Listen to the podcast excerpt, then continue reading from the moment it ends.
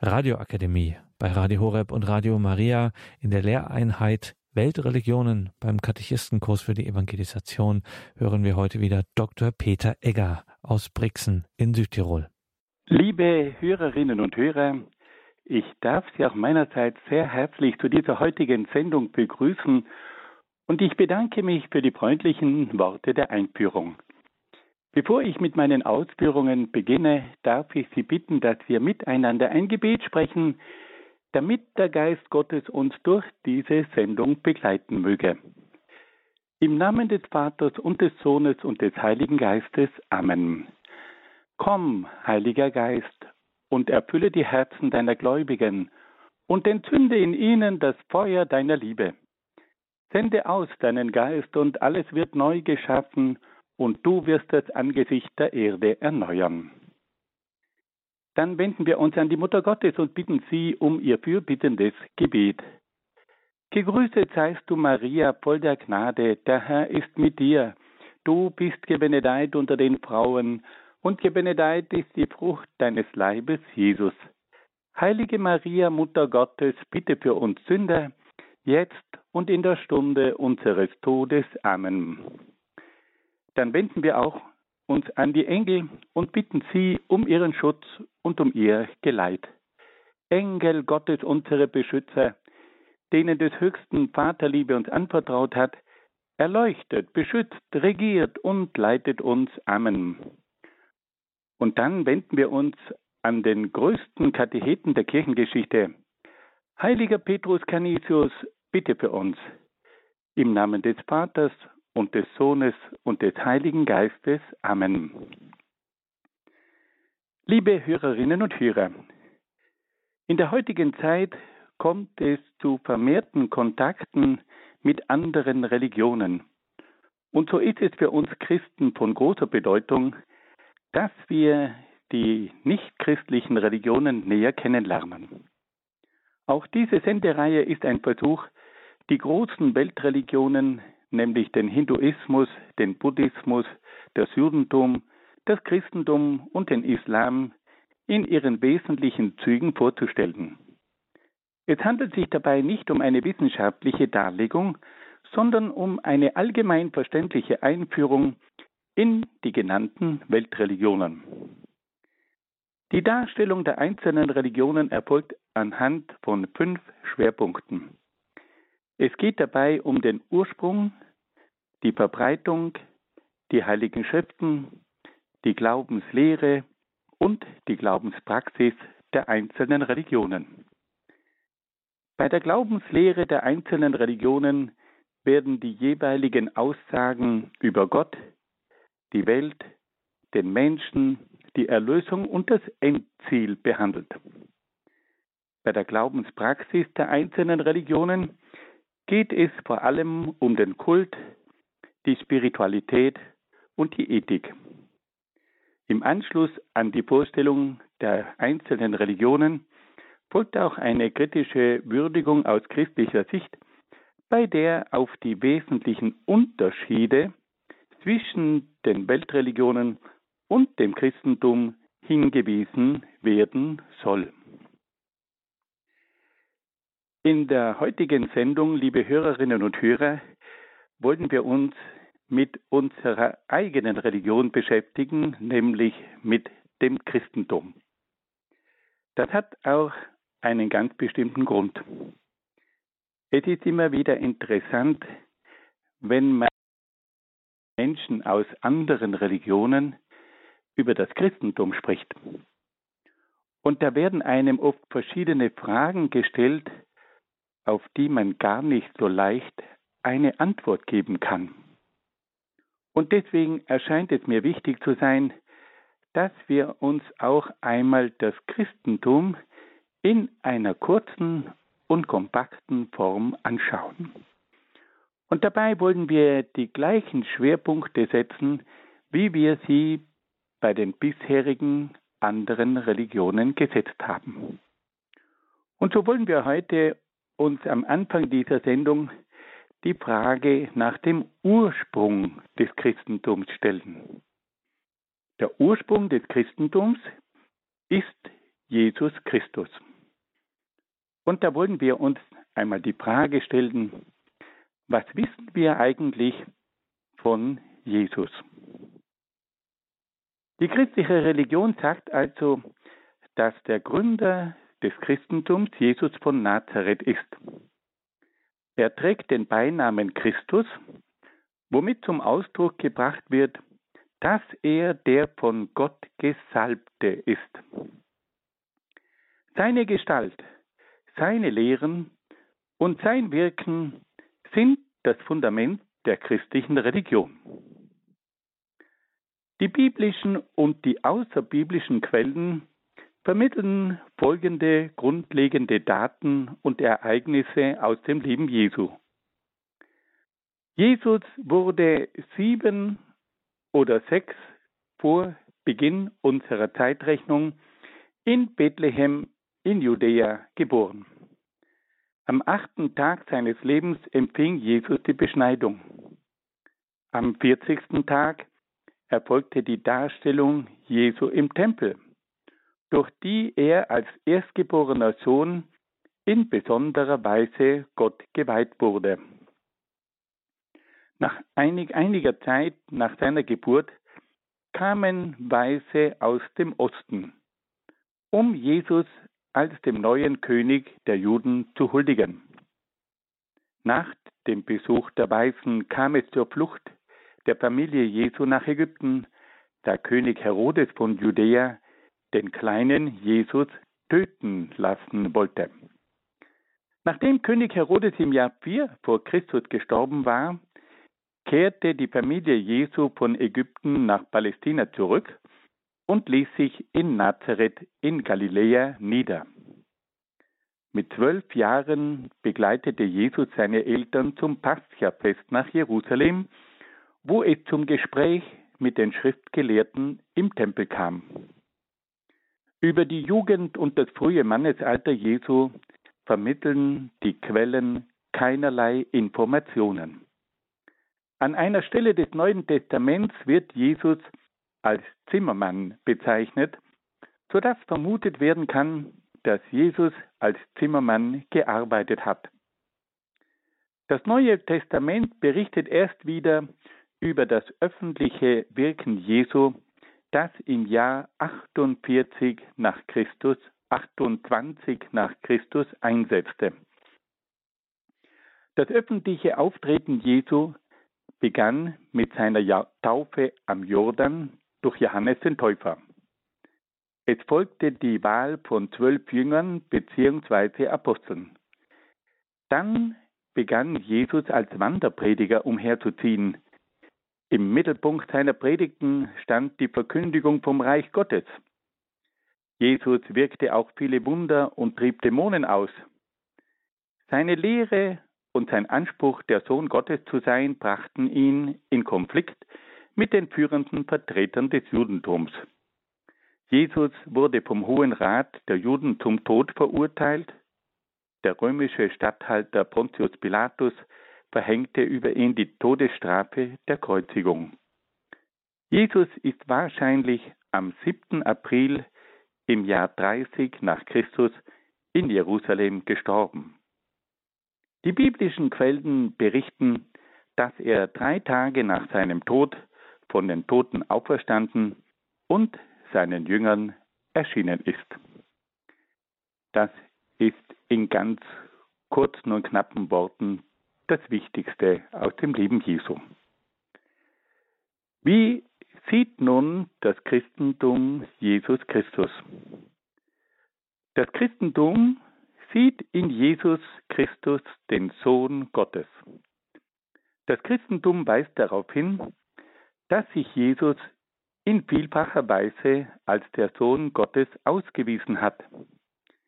An ihm erfüllten sich die vielen Prophezeiungen des Alten Testaments. Seine Lehren führen zur Vollendung des Menschen und der Gesellschaft. Seine Kraft wirkt Wunder und erweckt sogar Tote zum Leben. Seine Macht bezwingt die Dämonen. Seine Sündenvergebung führt zu einer radikalen Erneuerung des Menschen. Seine Auferstehung überwindet sogar den Tod.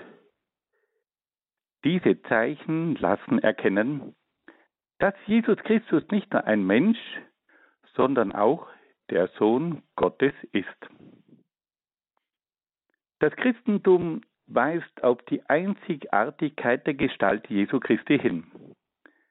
Jesus Christus hat nicht nur eine Lehre verkündet, sondern war Gott in Menschengestalt. Er zeigte den Menschen den Weg zum Heil. Er verkündete die Wahrheit und führte die Menschen zum eigentlichen Leben. Jesus Christus sagt von sich selbst, ich bin der Weg, die Wahrheit und das Leben. Das Christentum sieht in Jesus Christus auch den Mittler zwischen Gott und Mensch. Jesus Christus vermittelt dem Menschen die Einsicht in die göttliche Wahrheit. Er schenkt dem Menschen die Kraft zur Umkehr. Er ermöglicht dem Menschen die Befreiung von Sünde und Schuld. Er ist der Erlöser, der den Menschen mit Gott versöhnt. Die Gestalt Jesu Christi ist der Mittelpunkt des christlichen Glaubens.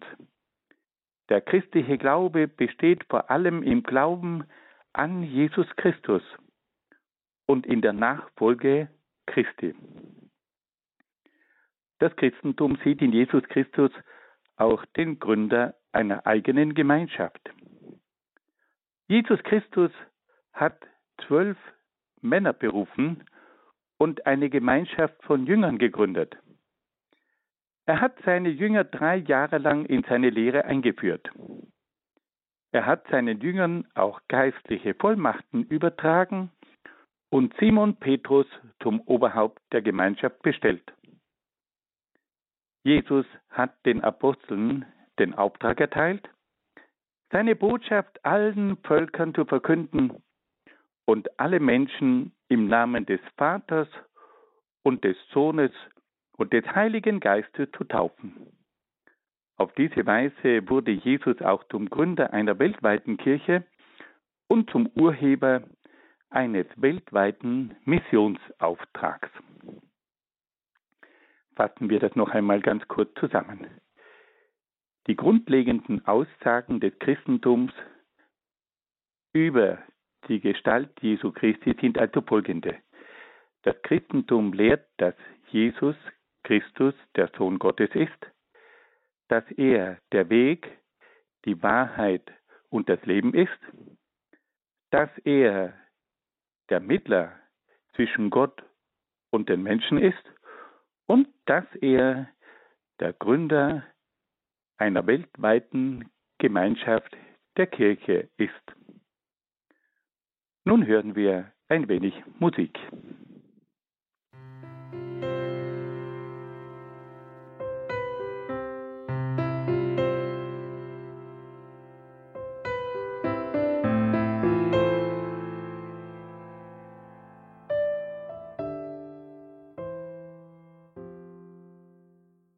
Liebe Hörerinnen und Hörer, wir kommen nun zu unserem zweiten Schwerpunkt und da fragen wir uns, wie es um die Verbreitung des Christentums bestellt ist.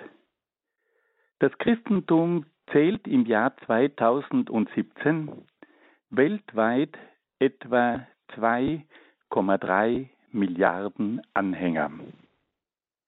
Das Christentum ist damit die Weltreligion mit den meisten Anhängern.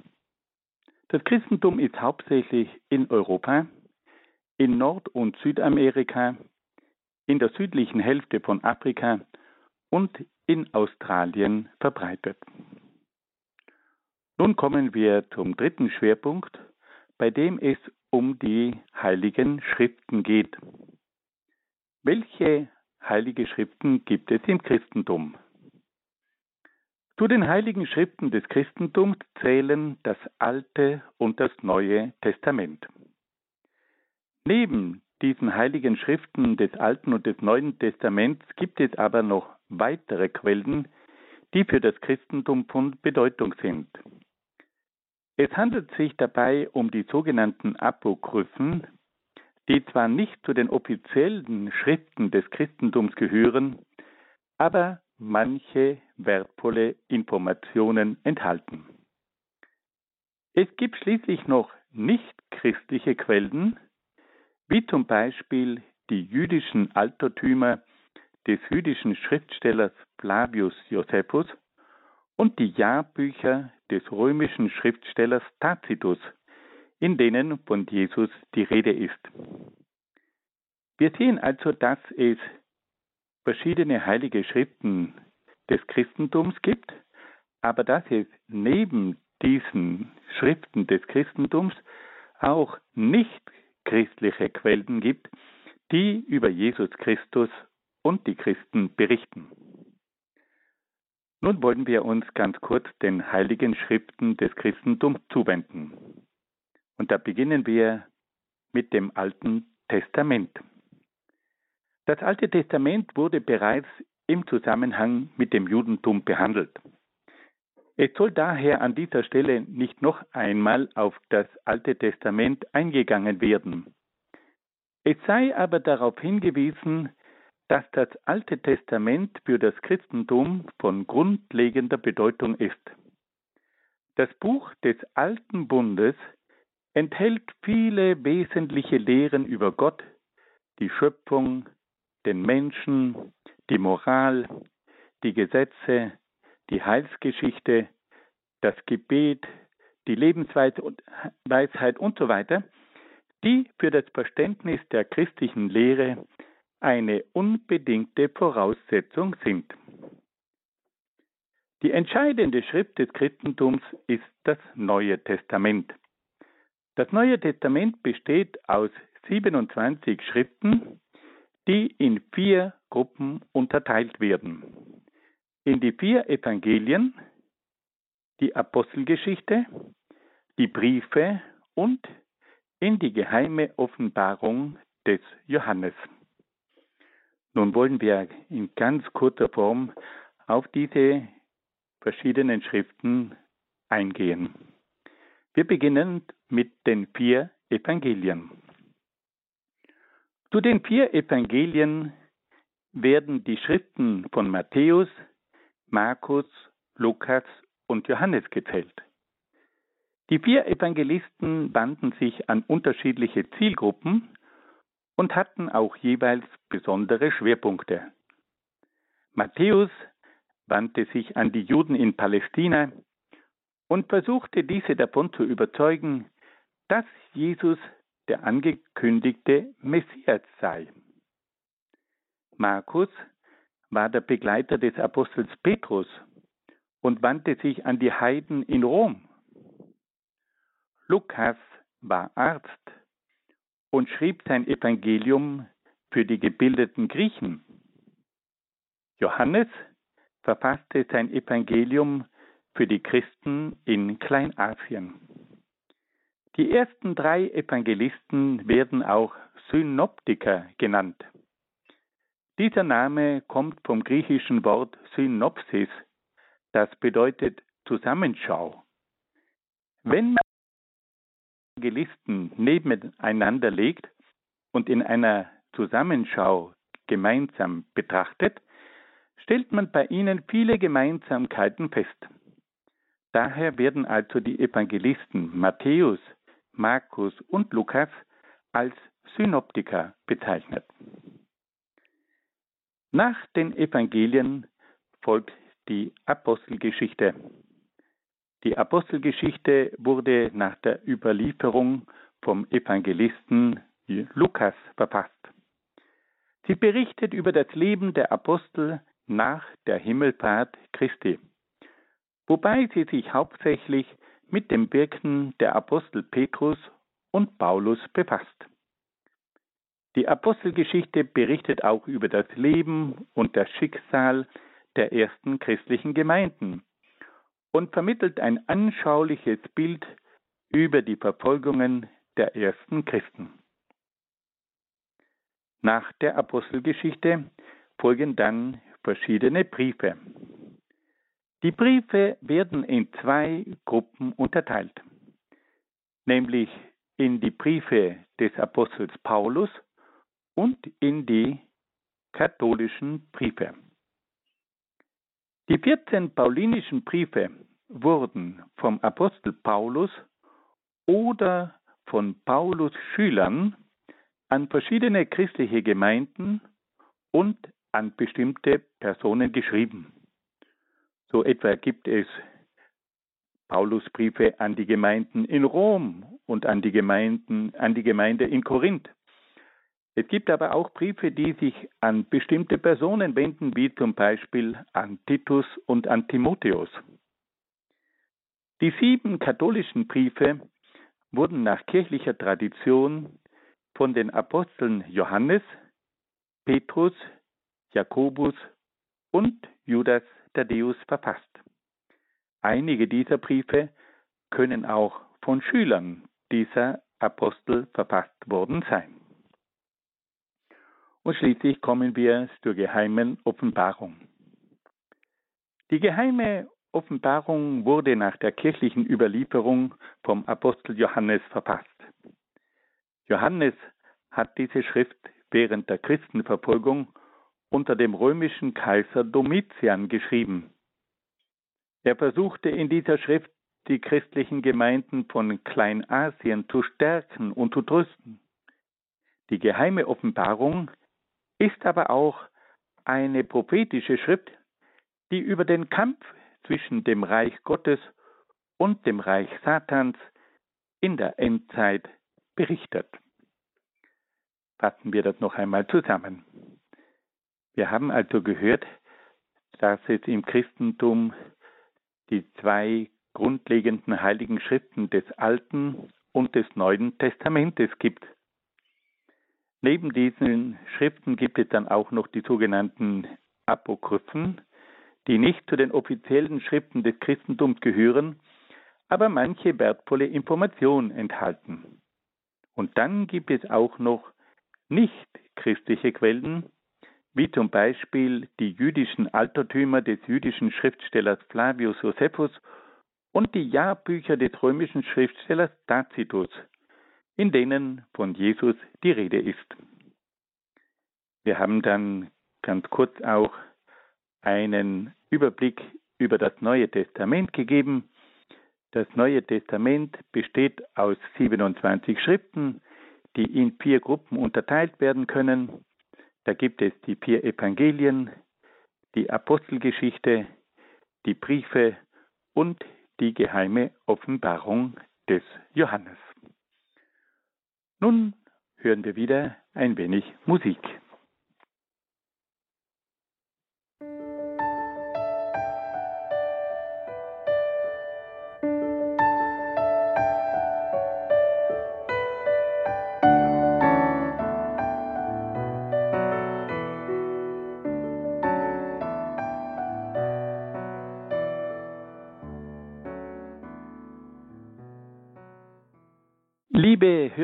Und Hörer, wir wollen uns nun einem weiteren Schwerpunkt zuwenden, und da geht es konkret um die Glaubenslehre des Christentums. Welche Botschaft hat Jesus eigentlich verkündet? Jesus hat seine Botschaft bei vielen öffentlichen Predigten verkündet, und manche seiner Botschaften gehen aber auch auf Gespräche mit den Jüngern oder auf private Gespräche mit verschiedenen Personen zurück. Was sagt uns nun Jesus über Gott? Jesus Christus übernimmt bei seinen Lehren über Gott die wesentlichen Grundzüge des alttestamentlichen Gottesbildes, zum Beispiel das Bild des vollkommenen, heiligen und gerechten Gottes. Er geht aber auch über das Gottesbild des Alten Testaments hinaus und eröffnet vor allem eine neue Beziehung des Menschen zu Gott. Jesus Christus stellt Gott vor allem als den Vater vor. Jesus nennt Gott Abba. Dieses hebräische Wort bedeutet eigentlich Väterchen. Es ist ein Kosename für den Vater und entspricht etwa dem Wort Papa oder Vati. Der Gott Jesu ist also kein unnahbarer Gott, sondern ein Gott, dem sich der Mensch mit kindlichem Vertrauen nähern darf. Dieser Vatergott ermöglicht eine zutiefst persönliche Beziehung zwischen Gott und Mensch. Der Gott Jesu ist ein liebender Gott. Er nimmt sich des Menschen an und geht auf den Menschen ein. Er nimmt am Schicksal des Menschen Anteil und weiß um seine alltäglichen Nöte und Bedürfnisse. Gott ist vor allem am Heil und an der Rettung des Menschen interessiert. Er will, dass der Mensch gerettet wird und das ewige Glück findet. Er hört nicht auf, sich um den Menschen zu kümmern und unternimmt alles für sein Heil. Er sendet sogar seinen eigenen Sohn, um den Menschen aus der Verlorenheit zurückzuholen. Der Gott Jesu ist auch ein barmherziger Gott. Er gibt dem Menschen nach einer Sünde immer wieder die Möglichkeit der Rückkehr. Er leidet sogar darunter, wenn der Mensch sich von ihm abwendet. Aber er lässt ihm die Freiheit der eigenen Entscheidung. Er freut sich, wenn der Mensch zurückkehrt und verzeiht ihm alle seine Fehler und Sünden. Gott gibt dem Menschen immer wieder die Chance, neu zu beginnen.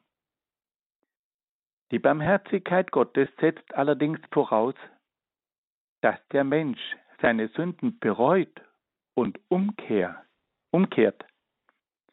Gott zwingt dem Menschen seine Barmherzigkeit nicht auf und respektiert die freie Entscheidung des Menschen, auch wenn sie sich gegen ihn richtet. Der Gott Jesu ist dann auch ein mitleidender Gott. Er lässt den Menschen nicht allein in seinem Leid, sondern schickt ihm einen Retter. Er nimmt in der Gestalt seines Sohnes selbst alles Leid der menschlichen Existenz auf sich. Gott teilt also in der Gestalt Jesu das Leid des Menschen und identifiziert sich mit dem leidenden Menschen.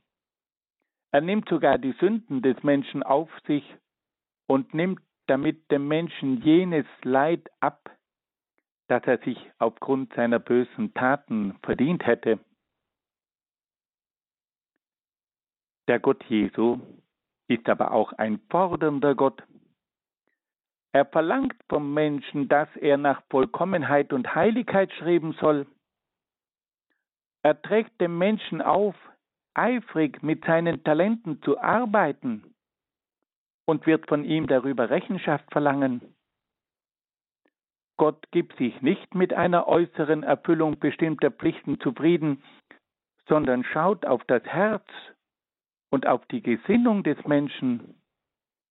Entscheidend ist aber vor allem, dass der Mensch aus Liebe zu Gott handelt. Jesus sagt klar und deutlich, dass es nicht so einfach sei, gerettet zu werden. Jesus sagt, aber das Tor, das zum Leben führt, ist eng. Und der Weg dahin ist schmal. Und nur wenige finden ihn. Der Gott Jesu ist schließlich ein gerechter Gott. Er wird die Menschen nach ihrem Glauben und ihren Werken beurteilen. Er wird die Guten belohnen und die Bösen bestrafen. Wenn die Menschen die Barmherzigkeit Gottes in Anspruch nehmen und ihre Sünden bereuen, wird er ihnen ein gnädiger Richter sein. Wenn aber die Menschen die Barmherzigkeit Gottes ablehnen und bis zu ihrem Ende freiwillig im Zustand der Sünde und Trennung verharren, dann wird er ihnen ein strenger Richter sein und sie für immer verdammen. Das Gericht Gottes wird von Jesus Christus klar angekündigt. Und das Gericht Gottes hängt vor allem von der Entscheidung des Menschen gegenüber Gott ab. Jesus sagt, dass der Mensch das ernten wird, was er selbst gesät hat. Und schließlich hat Jesus in seiner Lehre auch darauf hingewiesen, dass Gott aus mehreren Personen besteht. Er sprach zunächst von Gott als dem Vater, der ihn gesandt hat. Er nannte sich selbst den Sohn Gottes und er verwies auch auf Gott, den Heiligen Geist, der den Aposteln beistehen wird. Am deutlichsten kommt die Lehre Jesu über die Dreifaltigkeit Gottes beim sogenannten Missionsauftrag zum Ausdruck. Jesus beauftragte die Jünger, seine Lehre allen Völkern zu verkünden und sagte dann folgende Worte. Und tauft sie auf den Namen des Vaters und des Sohnes und des Heiligen Geistes. Dieser dreifaltige Gott ist das Fundament des christlichen Glaubens und das gemeinsame Fundament aller christlichen Konfessionen. Fassen wir das noch einmal zusammen. Welches Bild von Gott vermittelt uns Jesus? Wie stellt uns Jesus Gott vor? Er sagt, dass Jesus ein Vatergott ist, dass Jesus ein liebender Gott ist, dass Jesus ein barmherziger Gott ist und dass er ein mitleidender Gott ist. Er sagt uns aber auch, dass Gott ein fordernder Gott ist und dass dieser Gott auch gerecht ist. Und er sagt uns schließlich, dass Gott ein dreifaltiger Gott ist. Nun wollen wir auf einige Schwerpunkte aus der Botschaft Gott Jesu eingehen, die das Reich Gottes betreffen. Jesus Christus hat in seinen Predigten immer wieder den Beginn des Reiches Gottes verkündet. In vielen Gleichnissen hat Jesus den Menschen das Wesen des Reiches Gottes erklärt und sie aufgefordert, in das Reich Gottes einzutreten.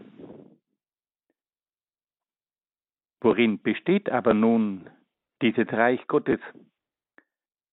Das Wesen des Reiches Gottes besteht in der endgültigen Herrschaft Gottes auf Erden die mit dem Kommen Jesu Christi begonnen hat. Das Reich Gottes ist ein geistiges Reich, in das alle Menschen eintreten können, die bereit sind, im Geist Gottes zu leben. Das Reich Gottes liegt in einem ständigen Kampf mit dem Reich des Fürsten dieser Welt. Christus hat aber durch seinen Tod am Kreuz die Macht des Satans bereits gebrochen. Das Reich Gottes ist zunächst nur sehr klein, wächst aber ständig und breitet sich über die ganze Erde aus. Das Reich Gottes wird seine Vollendung aber erst am Ende der Zeiten finden. Jesus Christus macht uns also klar, das Reich Gottes ist ein geistiges Reich, in das alle Menschen eintreten können, die bereit sind, im Geist Gottes zu leben. Es ist ein Reich der Liebe, ein, Geist der, ein Reich der Gerechtigkeit und ein Reich des Friedens. Jesus hat dann auch darauf hingewiesen, dass der Beginn der Herrschaft Gottes sich bereits an bestimmten Zeichen erkennen lässt. Durch Jesus Christus wird den Menschen die Wahrheit über Gott und das ewige Heil verkündet, die für sie wie ein helles Licht im Dunkeln ist. Die Menschen erhalten durch Jesus Christus auch eine klare Anleitung für ihr irdisches und geistliches Leben. Die Menschen erfahren durch Jesus auch Hilfe in ihren existenziellen und seelischen Nöten.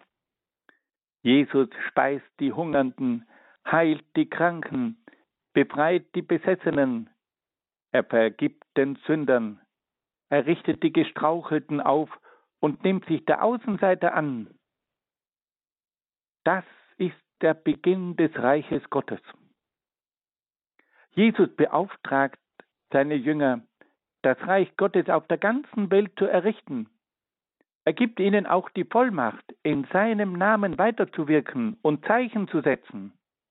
Auf diese Weise soll das Reich Gottes zu einem weltweiten Reich werden, in dem Freiheit, Freude und Frieden herrschen.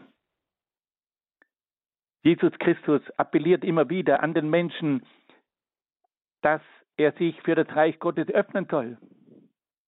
Im Gleichnis vom Sämann macht er deutlich, dass der Samen, also die frohe Botschaft, nur auf einem fruchtbaren Erdreich wachsen kann. Dieses fruchtbare Erdreich, das ist die innere Bereitschaft des Menschen, die sich der frohen Botschaft öffnet. Mit dem Gleichnis vom Schatz macht Jesus verständlich, dass das Reich Gottes ein absoluter Wert ist, um den sich der Mensch mit dem Einsatz aller seiner Kräfte bemühen muss. Im Gleichnis vom königlichen Gastmahl spricht Jesus die Einladung Gottes aus, in dieses Reich einzutreten. Und schließlich weist Jesus deutlich darauf hin, dass das Reich Gottes in allem den Vorrang haben muss. Euch aber muss es zuerst um sein Reich und seine Gerechtigkeit gehen, dann wird euch alles andere dazugegeben. Fassen wir das noch einmal zusammen. Der erste Punkt in der Botschaft Jesu ist das Reich Gottes. Jesus sagt, dass das Reich Gottes auf dieser Welt beginnen wird. Es handelt sich um ein geistiges Reich. Und alle Menschen, die bereit sind, im Geist Gottes zu leben, können in dieses Reich eintreten. Er weist dann auch auf verschiedene Zeichen dieses Reiches Gottes hin. Er sagt, dass durch ihn die Wahrheit verkündet wird und dass durch ihn auch die Menschen eine klare Anleitung bekommen und dass sie auch auf seine Hilfe rechnen können das alles ist ein Zeichen, dass das Reich Gottes beginnt. Aber Jesus weist die Menschen auch darauf hin, dass sie sich öffnen müssen für das Reich Gottes. Und da erzählt er ihnen verschiedene Gleichnisse, das Gleichnis vom Sämann, das fruchtbare Erdreich im Herzen des Menschen, das Gleichnis vom Schatz, das Reich Gottes ist ein absoluter Wert das Gleichnis vom königlichen Gastmahl. Alle sind eingeladen, in das Reich Gottes einzutreten. Und dann schließlich der Vorrang des Reiches Gottes gegenüber allen irdischen Dingen. Euch aber muss es zuerst um sein Reich und seine Gerechtigkeit gehen, dann wird euch alles andere dazugegeben werden. Nun hören wir wieder ein wenig Musik.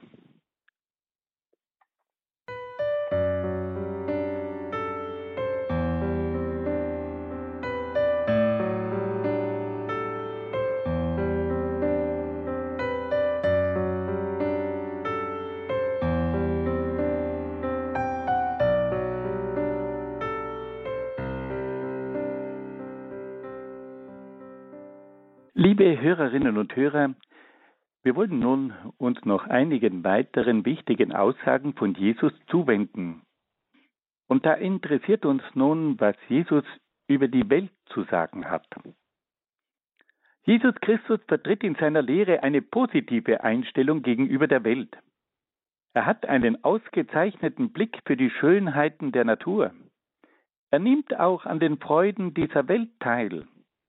Er betrachtet diese Welt als eine Gabe Gottes und leitet die Menschen an, sich mit allen irdischen Sorgen an den Vater zu wenden. Er selbst bemüht sich, den Menschen in ihren weltlichen Nöten beizustehen. Jesus Christus erweist sich als eine Persönlichkeit, die mitten in der Welt steht. Er ist keine weltfremde asketische Gestalt. Jesus weist den Menschen aber eindringlich darauf hin, dass er das Irdische nicht vergötzen darf. Der Mensch darf nicht die irdischen Güter wichtiger nehmen als Gott. Niemand kann zwei Herren dienen. Ihr könnt nicht beiden dienen, Gott und dem Mammon.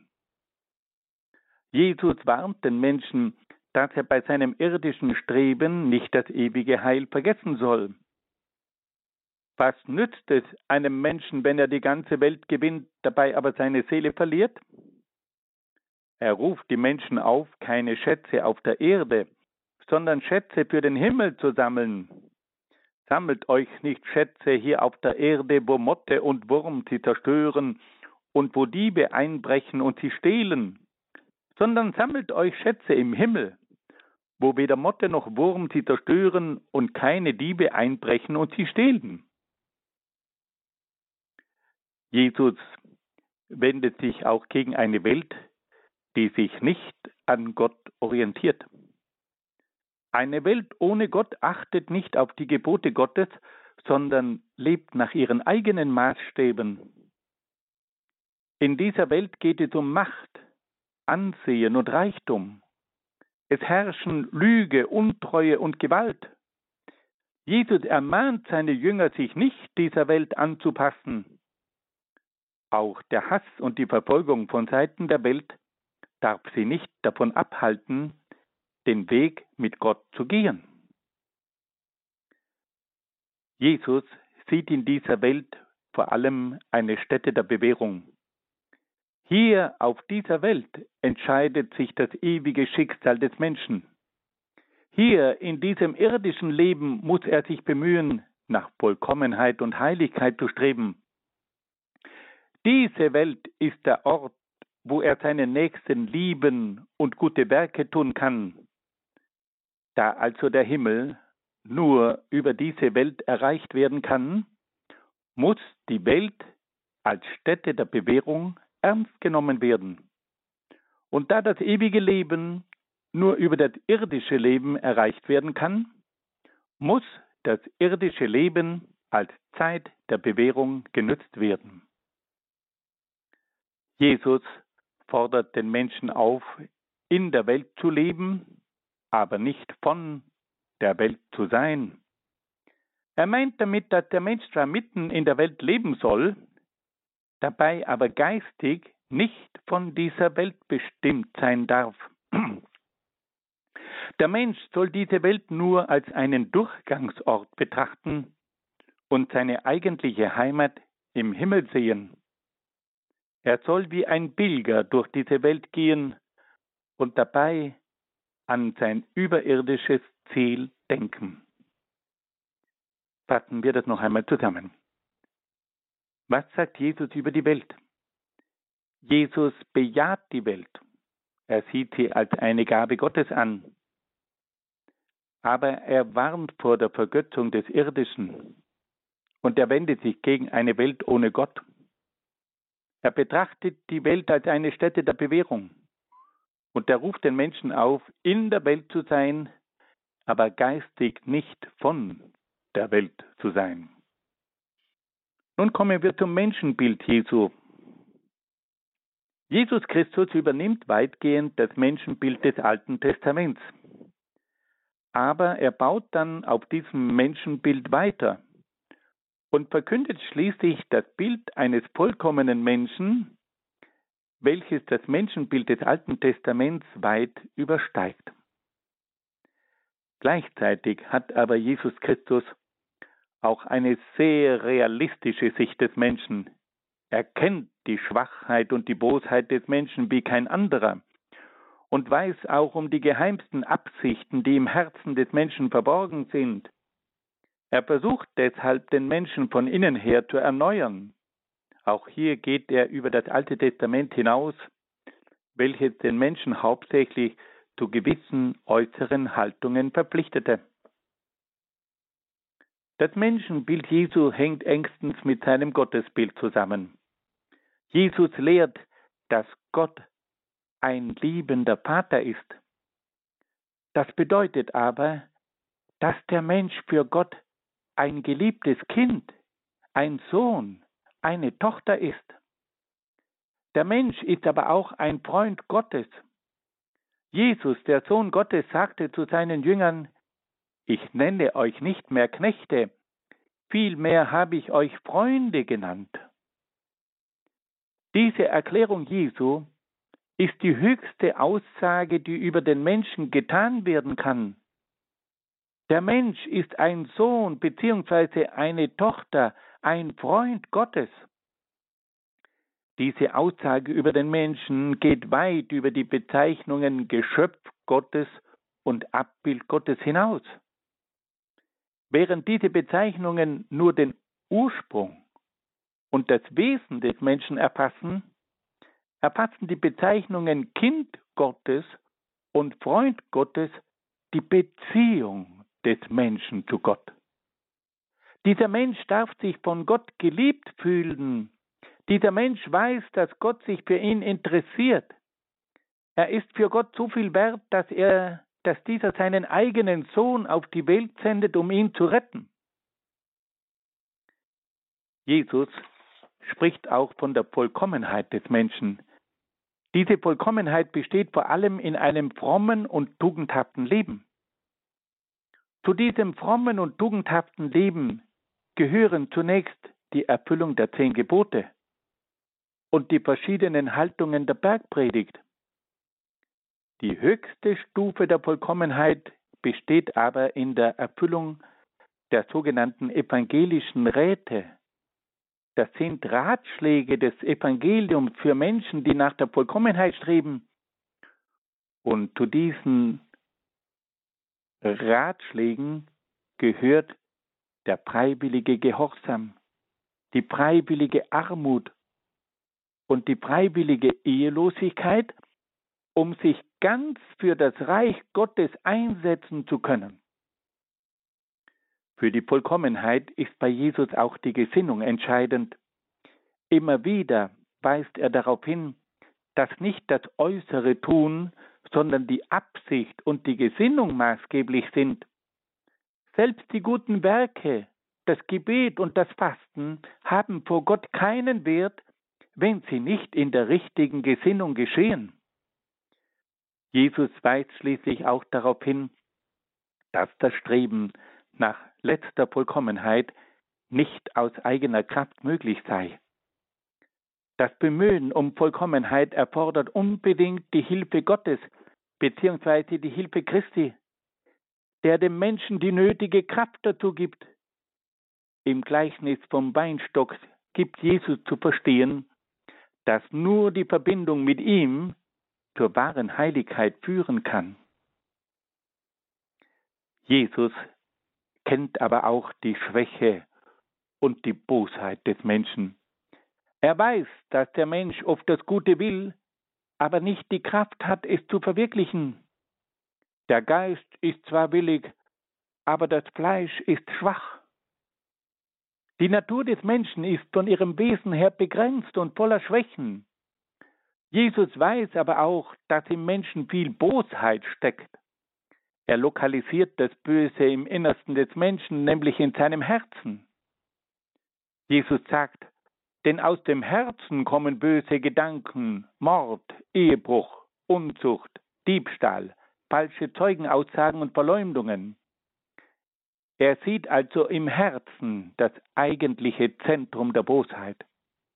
Jesus weiß auch um den Stolz und die Einbildung des Menschen, er kennt seine Machtgier und seinen Ehrgeiz, er kennt seine Habgier und seinen Materialismus. Jesus weiß um die Vorurteile des Menschen und um seine ungerechten Urteile gegenüber den Mitmenschen, sowie um seine Schwierigkeit, den Mitmenschen zu verzeihen. Jesus prangert auch die Unehrlichkeit und Heuchelei des Menschen an, er tadelt seine mangelnde Ausdauer und seine Anpassung an die Welt. Jesus verurteilt auch die Kleingläubigkeit und die Verstocktheit des Menschen. Jesus kannte also die Schwächen und Bosheiten des Menschen bis in die kleinsten Details. Fassen wir das noch einmal zusammen. Was sagt uns Jesus über den Menschen? Jesus sagt, dass der Mensch ein Kind und ein Freund Gottes ist. Jesus ruft den Menschen auf, sich um Heiligkeit und Vollkommenheit zu bemühen, und Jesus zeigt dem Menschen auch alle Schwächen und Bosheiten, die das Herz des Menschen oft erfüllen. Das ist ein unglaubliches Menschenbild, das hinaufführt in die höchsten Höhen, aber gleichzeitig auch einen Blick hinunterwirft in die Abgründe des Menschseins. Und nun wollen wir uns noch einen weiteren Punkt zuwenden, und da geht es um die Ethik. Welche Botschaft verkündet Jesus über die Ethik, über die Moral? Jesus baut seine Ethik auf den Grundlagen des Alten Testaments auf. Er sagt ausdrücklich, dass er nicht gekommen sei, um das Gesetz und die Propheten aufzuheben, sondern um es zu erfüllen. Worin besteht nun aber nach Jesus die Erfüllung des Gesetzes? Jesus erklärt, dass es bei der Erfüllung des Gesetzes nicht nur um das rechte Handeln, sondern vor allem um die rechte Gesinnung geht. Im Unterschied zum Alten Testament, das bestimmte Taten verurteilte, verurteilt Jesus bereits die falsche Gesinnung, die diesen Taten vorausgeht. Er weist zum Beispiel darauf hin, dass das fünfte Gebot nicht nur das Töten eines Menschen verbietet, sondern dass bereits der Zorn gegen einen Bruder zu verurteilen ist. Beim sechsten Gebot verurteilt Jesus nicht nur den Ehebruch, sondern bereits das Begehren, welches dem Ehebruch vorausgeht.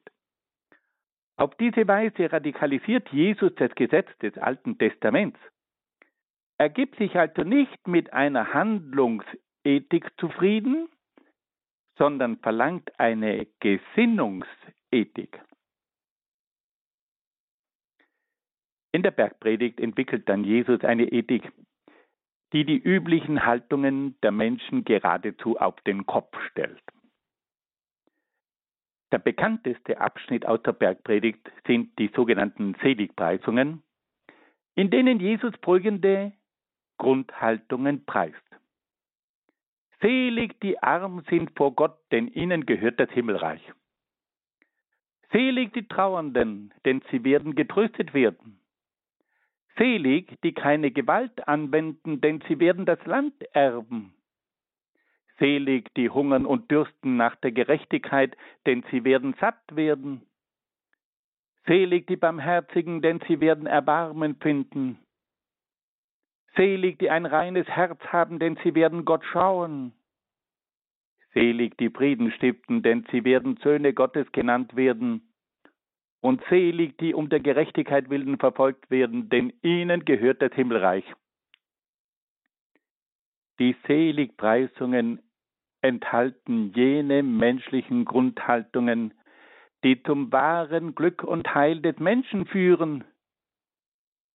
Bei diesen Haltungen geht es um die Demut, die Standhaftigkeit im Leid, die Sanftmut, die Gerechtigkeit, die Barmherzigkeit, die Reinheit des Herzens, die Friedfertigkeit und um die Standhaftigkeit in der Verfolgung.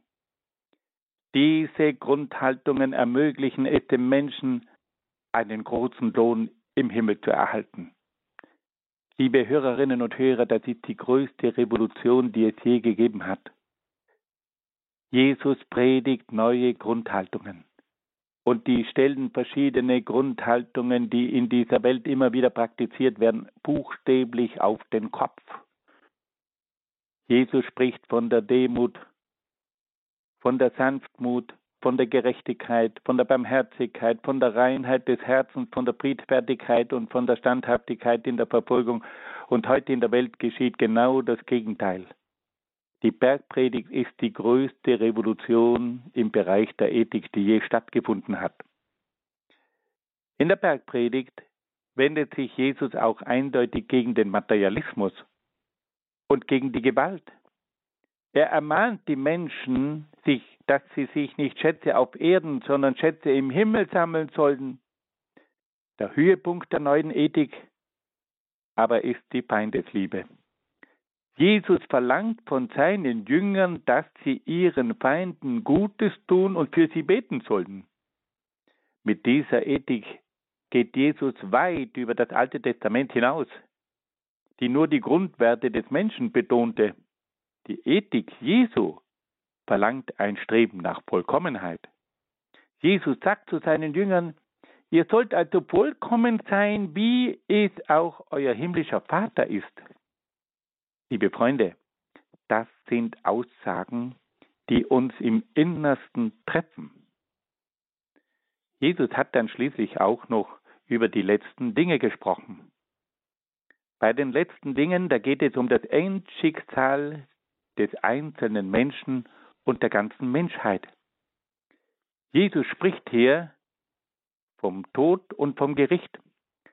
Er weist den Menschen darauf hin, dass es ein Weiterleben nach dem Tod gibt. Er ruft ihm in Erinnerung, dass zwar sein Leib sterblich, aber seine Seele unsterblich ist. Er erklärt, dass nicht der Tod des Leibes von Bedeutung sei, sondern das Gericht Gottes nach dem Tod. Fürchtet euch nicht vor denen, die den Leib töten, die Seele aber nicht töten können, sondern fürchtet euch vor dem, der Seele und Leib ins Verderben der Hölle stürzen kann. Der Mensch muss sich also in diesem Leben darum bemühen, dass er vor dem Gericht Gottes bestehen kann. Jesus lehrt, dass es für den Menschen in der jenseitigen Welt zwei Möglichkeiten gibt. Entweder die Gemeinschaft mit Gott oder die Trennung von Gott. In seinem beeindruckenden Gleichnis vom reichen Prasser und vom armen Lazarus schildert Jesus, wie ein Mensch in den Himmel und ein anderer Mensch in die Hölle kommt. Der eine genießt die Freuden des Himmels, der andere erleidet die Qualen der Hölle. Bei einer anderen Gelegenheit weist Jesus darauf hin, dass Gott an der Rettung aller Menschen interessiert ist. Aber er erklärt unmissverständlich, dass es neben dem Himmel eine Hölle gibt und dass der Mensch auch auf ewig verdammt werden kann.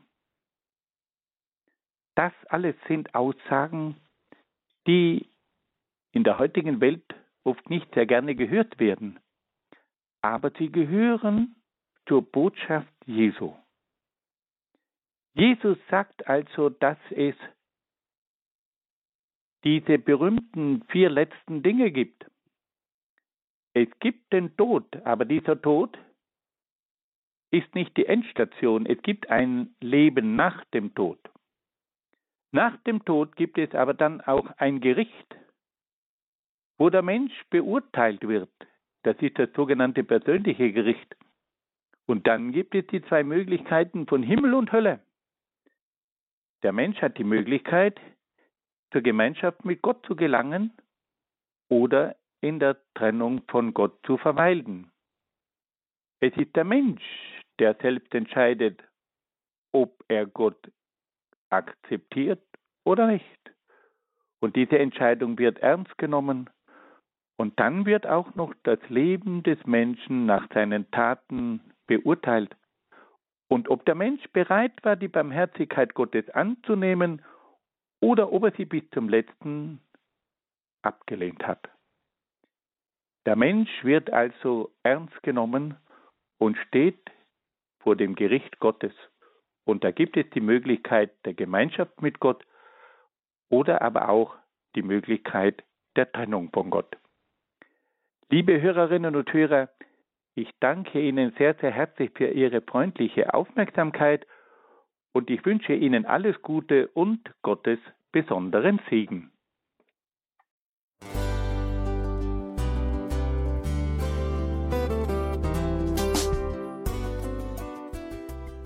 Liebe Zuhörerinnen und Zuhörer, vielen Dank, dass Sie unser CD- und Podcast-Angebot in Anspruch nehmen. Wir freuen uns, dass unsere Sendungen auf diese Weise verbreitet werden. Dieser Dienst ist für Sie kostenlos. Für uns ist er allerdings mit einem nicht unerheblichen finanziellen Aufwand verbunden. Deshalb sind wir für jede Spende dankbar. Alle Bankverbindungen unserer Spendenkontos können Sie über unsere Homepage horeb.org unter dem Menüpunkt Spenden einsehen. Dort besteht auch die Möglichkeit, online zu spenden. Natürlich nach den neuesten Sicherheitsstandards. Sie können diese Informationen auch bei unserem Hörerservice unter der Telefonnummer 08328 921 110 erfragen. Ich wiederhole die Rufnummer 08328 921 110. Vergelt's Gott für Ihre Unterstützung. Ihr Pfarrer Kocher.